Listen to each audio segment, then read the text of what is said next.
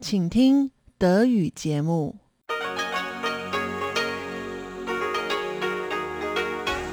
Hier ist Radio Taiwan International. Herzlich willkommen zum halbstündigen deutschsprachigen Programm von Radio Taiwan International. Am Mikrofon begrüßt Sie Ilon Huang. Und das haben wir am Mittwoch, den 29. Dezember 2021 für Sie im Programm. Zuerst die Nachrichten des Tages, anschließend vom Mosaik mit Uta Rindfleisch. Mit Uta Rindfleisch geht es heute weiter mit dem Spaziergang durch Hsinchu, wobei der Schwerpunkt auf der Geschichte der Windstadt liegt. Und zum Abschluss das Wirtschaftsmagazin mit Ilon Huang. Taiwan dominiert die Produktion von Chips. Dadurch sind die Volkswirtschaften der USA und Chinas extrem abhängig von Anlagen, die bei einem möglichen Angriff auf Taiwan in die Schusslinie geraten würden, sagt Reuters in einem kürzlichen Bericht und darüber geht es im heutigen Wirtschaftsmagazin. Doch hören Sie zuerst die Nachrichten des heutigen Tages.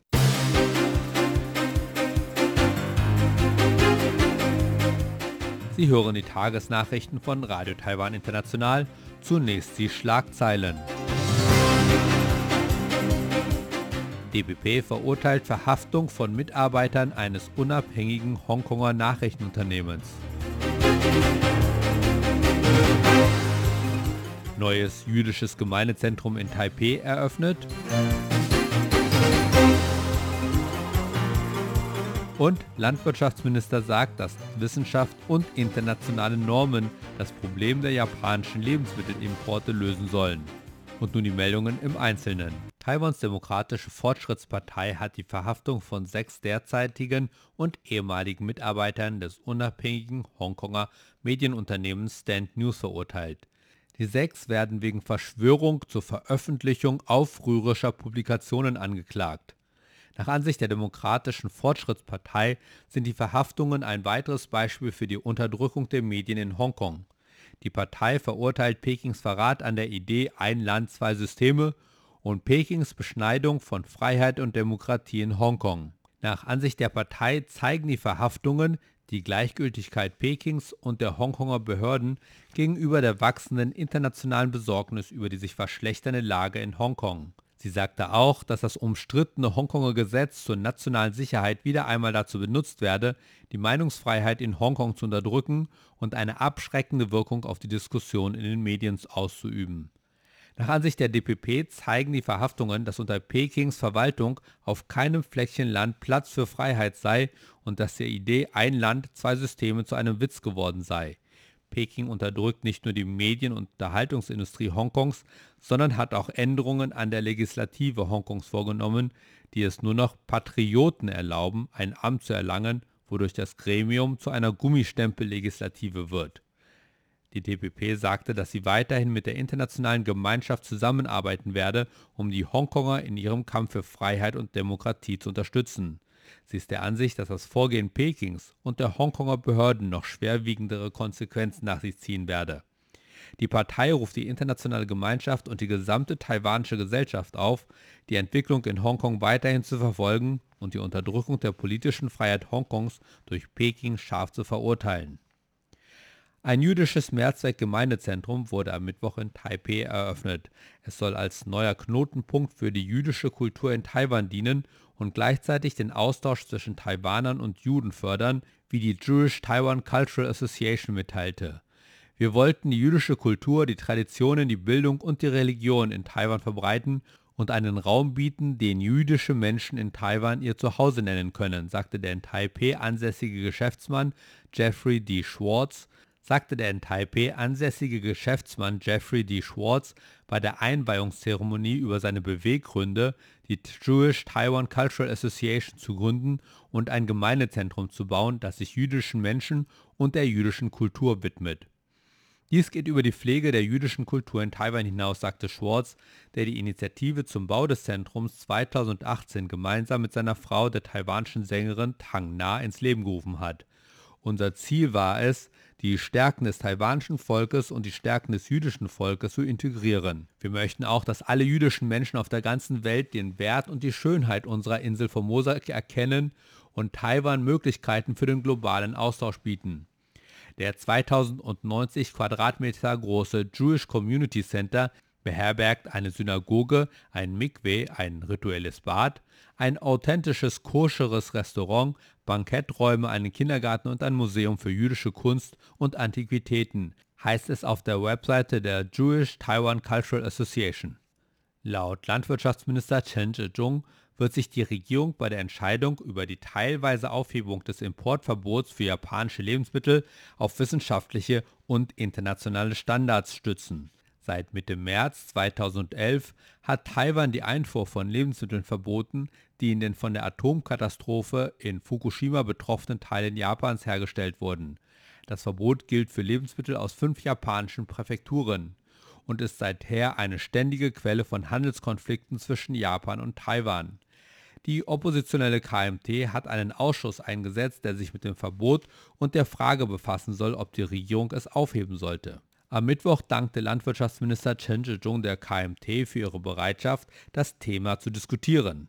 Chen sagte, dass Taiwan in der Frage des Verbots internationale Normen und wissenschaftlichen Beweisen für die Unbedenklichkeit von Lebensmitteln aus den betroffenen Gebieten Priorität einräumen werde. Chen sagte auch, dass die Bewerbung Taiwans um den Beitritt zum CPTPP-Handelsblock, in dem Japan ein wichtiges Mitglied ist, in die Überlegungen einbezogen wird. Er sagte, dass nur Taiwan und China das Verbot von Lebensmitteln aus bestimmten Teilen Japans aufrechterhalten haben.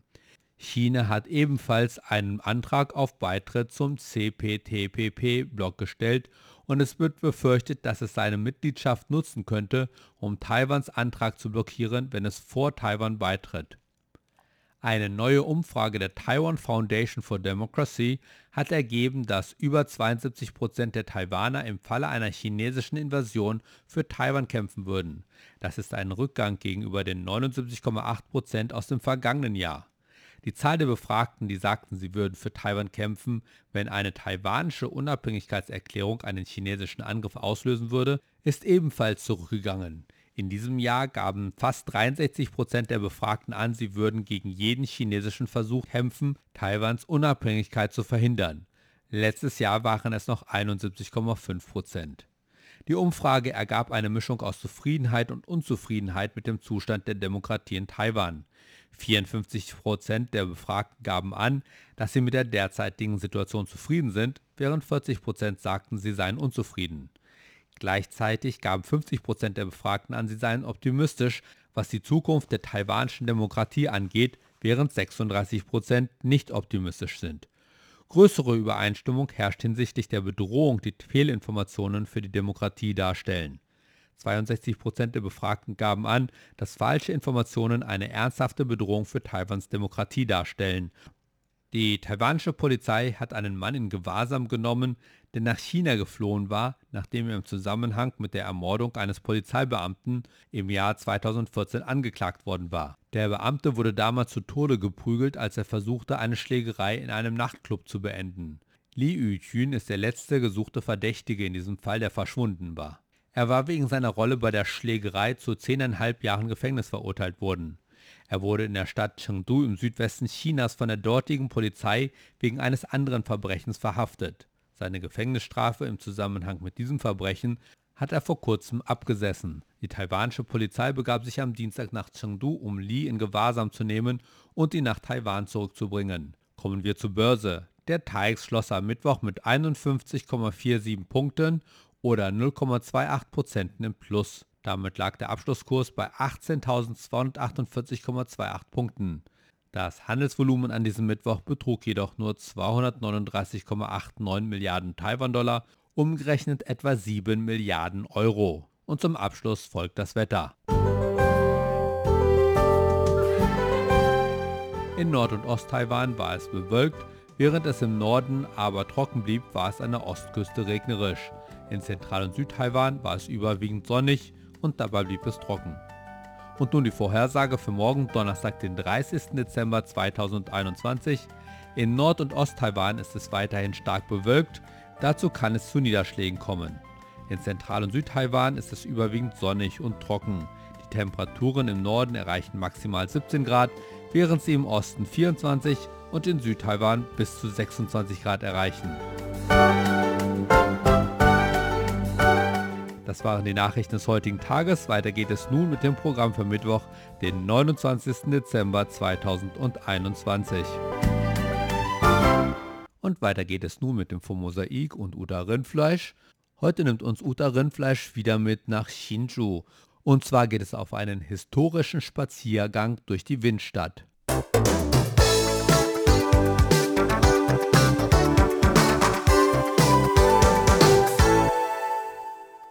Liebe Hörerinnen und Hörer, in der letzten Woche habe ich damit begonnen, Sie auf einem Spaziergang durch die Stadt Hsinchu, die sogenannte Windstadt in Nord-Taiwan, zu begleiten. Hsinchu liegt etwa eine Autostunde südlich des internationalen Flughafens Taoyuan. Die Stadt Hsinchu ist heute vor allem durch ihren Wissenschaftsindustriepark bekannt, doch es gibt hier durchaus auch einige historische Denkmäler zu besichtigen.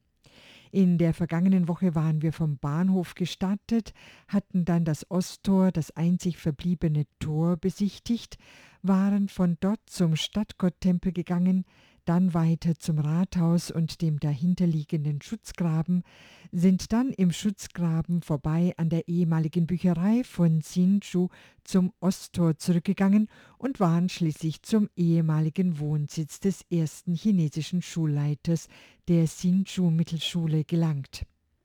Folgen Sie nun weiter der Dungmenstraße und biegen Sie dann nach rechts in die Dongda-Straße ein. Dieser folgen Sie, bis Sie zum Hsinchu Park gelangen.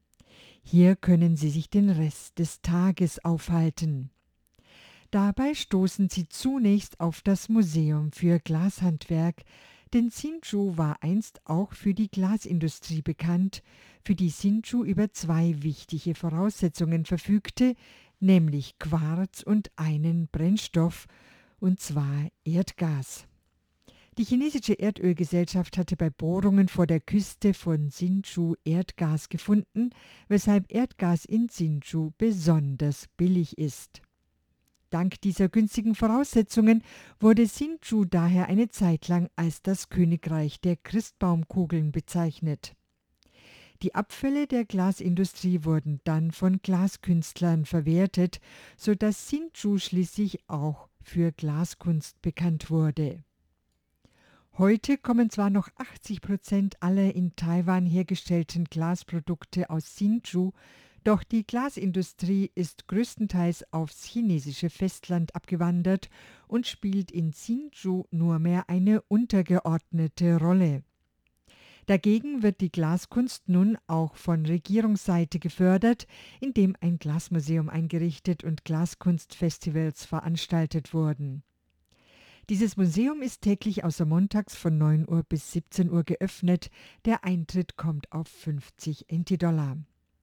Das Gebäude, in dem das Museum untergebracht ist, wurde während der japanischen Kolonisation als Gästehaus ausschließlich für Besucher des japanischen Adels gebaut. Nach dem Zweiten Weltkrieg war hier zunächst der amerikanische Militärclub untergebracht.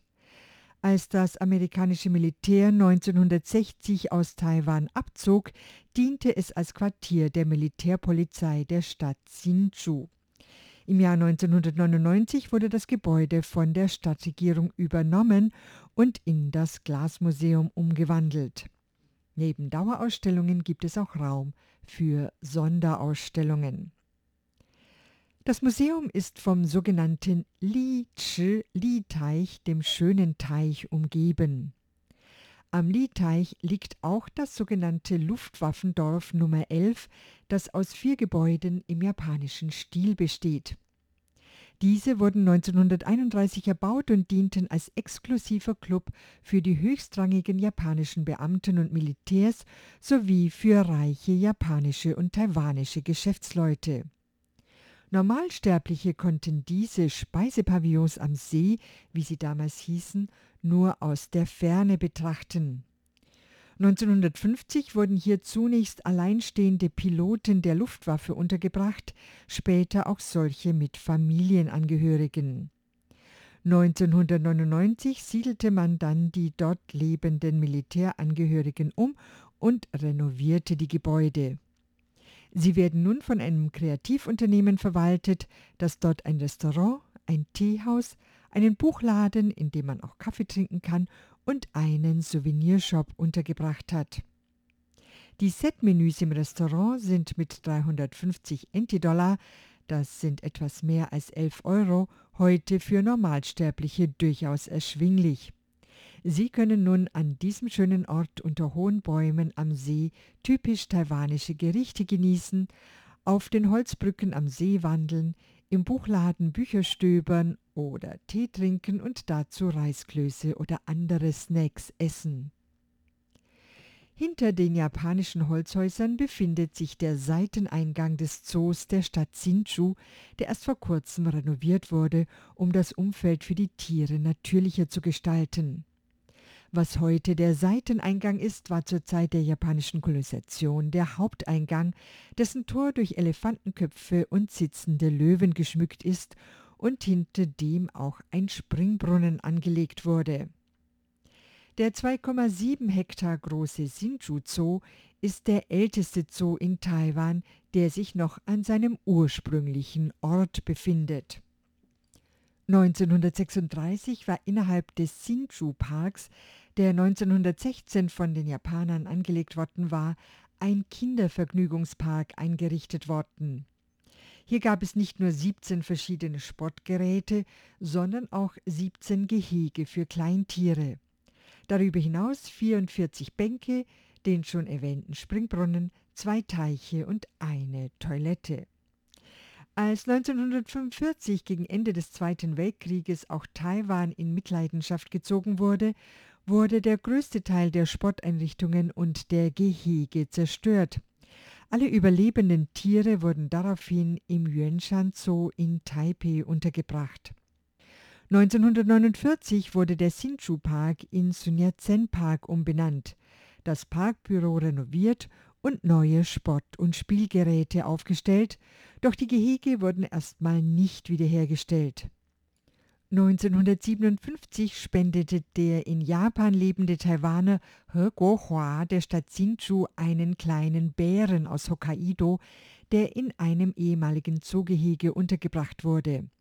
Er entwickelte sich schnell zu der Attraktion Sinchus, woraufhin die Stadt Herrn He bat, ob er nicht noch mehr Tiere spenden könne, was dieser auch tat. Seinem Beispiel folgten noch andere, die entweder Tiere oder Geld für die Renovierung der Gehege spendeten. 1961 beantragte eine Frau Zhang, neben dem Konfuzius-Tempel im Hsinchu-Park einen Kindervergnügungspark einrichten zu dürfen, wodurch es zu einer Trennung zwischen Vergnügungspark und Zoo kam, der daraufhin ausgebaut werden konnte. Der Zoo verfügte schließlich nicht nur über ein natürliches Gehege für Wildtiere, sondern insgesamt über 85 Gehege für 80 Tierarten. Es lebten hier damals mehr als 350 Tiere. Inzwischen untersteht der Zoo nicht mehr der Parkverwaltung der Stadt Hsinchu, sondern hat eine unabhängige Leitung. Beginnend mit dem Jahr 2002 wurde ein neues Konzept eingeführt, in dem man die Käfighaltung möglichst abschaffte und verschiedene Tierarten in sogenannte ökologische Gehege zusammenlegte. 219 konnte dieser Prozess abgeschlossen und die Käfighaltung ganz abgeschafft werden. Gleichzeitig wurde der Zoo auch so umgestaltet, dass er nun für Besucher mit Rollstuhl barrierefrei ist. Neben dem ursprünglichen Tor und dem Springbrunnen findet man im Park aus der Zeit der japanischen Kolonisation auch noch japanische Steinlaternen, die ursprünglich den Shinto-Schrein von Sinchu schmückten. Darüber hinaus trifft man auf eine Stele, mit der Herrn He Guohua und all denjenigen gedankt wurde, die dem Zoo Tiere oder Geld gestiftet hatten. Neben dem Zoo befindet sich auch der Konfuzius-Tempel der Stadt Hsinchu, der aus dem Jahr 1810 stammt und damals als konfuzianische Schule diente. Nach dem Einzug der Japaner wurden hier Soldaten untergebracht und die Riten aus Anlass des Geburtstages von Konfuzius abgeschafft. Dies zog jedoch starke Proteste der Bevölkerung nach sich, so dass zunächst die Riten wieder eingeführt und später die Soldaten abgezogen wurden. Stattdessen wurden die Nebenräume des Tempels dann wieder als Klassenzimmer nun für die Sinchu Elementarschule genutzt. Inzwischen ist die Schule natürlich ausgezogen, weshalb der Tempel nun ein Ort ist, wo man Ruhe finden kann.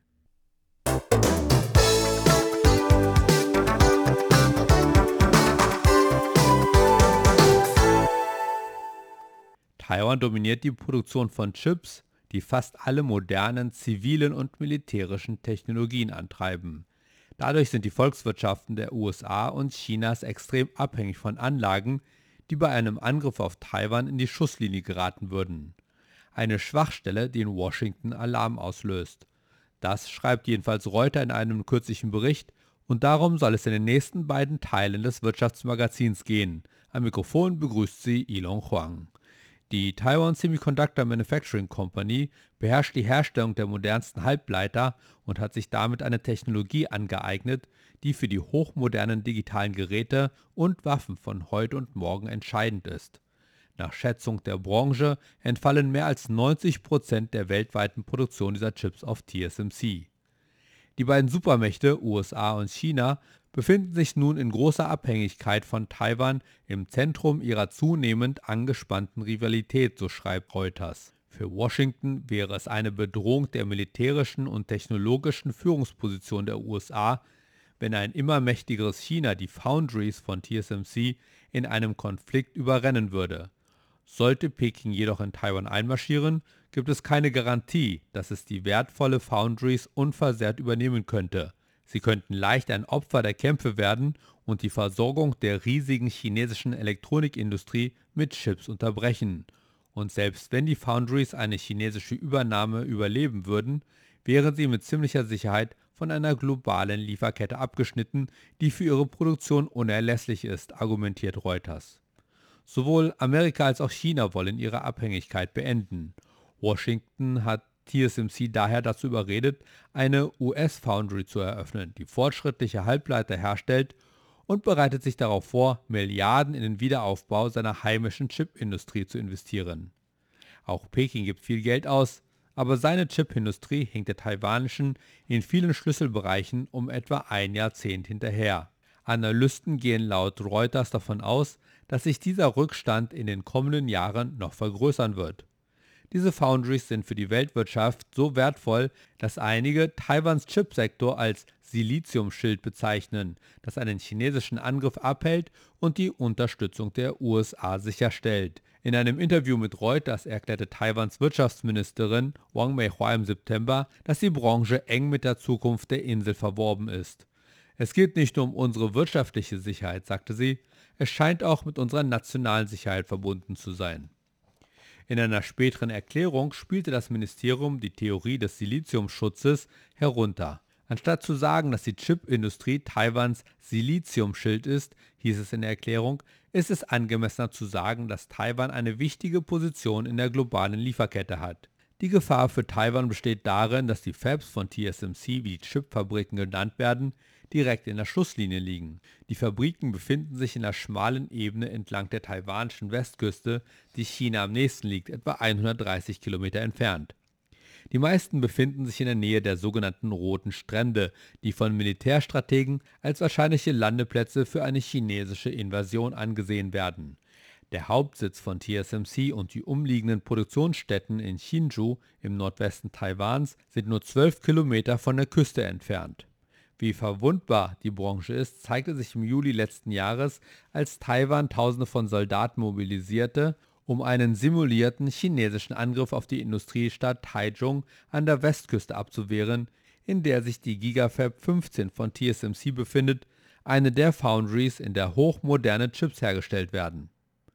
Bei der Gegeninvasionsübung warfen simulierte feindliche Fallschirmjäger auf den Luftwaffenstützpunkt Jingquangang und eroberten den Kontrollturm, der nur 9 Minuten von Gigafab 15 entfernt ist. Vor der Küste steuerte eine virtuelle chinesische Invasionsflottille auf die Strände der Stadt zu. Kämpfe umgaben Taichung, als taiwanische Truppen und Panzer zum Gegenangriff übergingen, um die Kontrolle über den Luftwaffenstützpunkt wiederzuerlangen. Die Befehlshaber setzten Luftangriffe, Raketen und Artillerie ein und benutzten scharfe Munition, um die Invasionsflotte zu beschießen.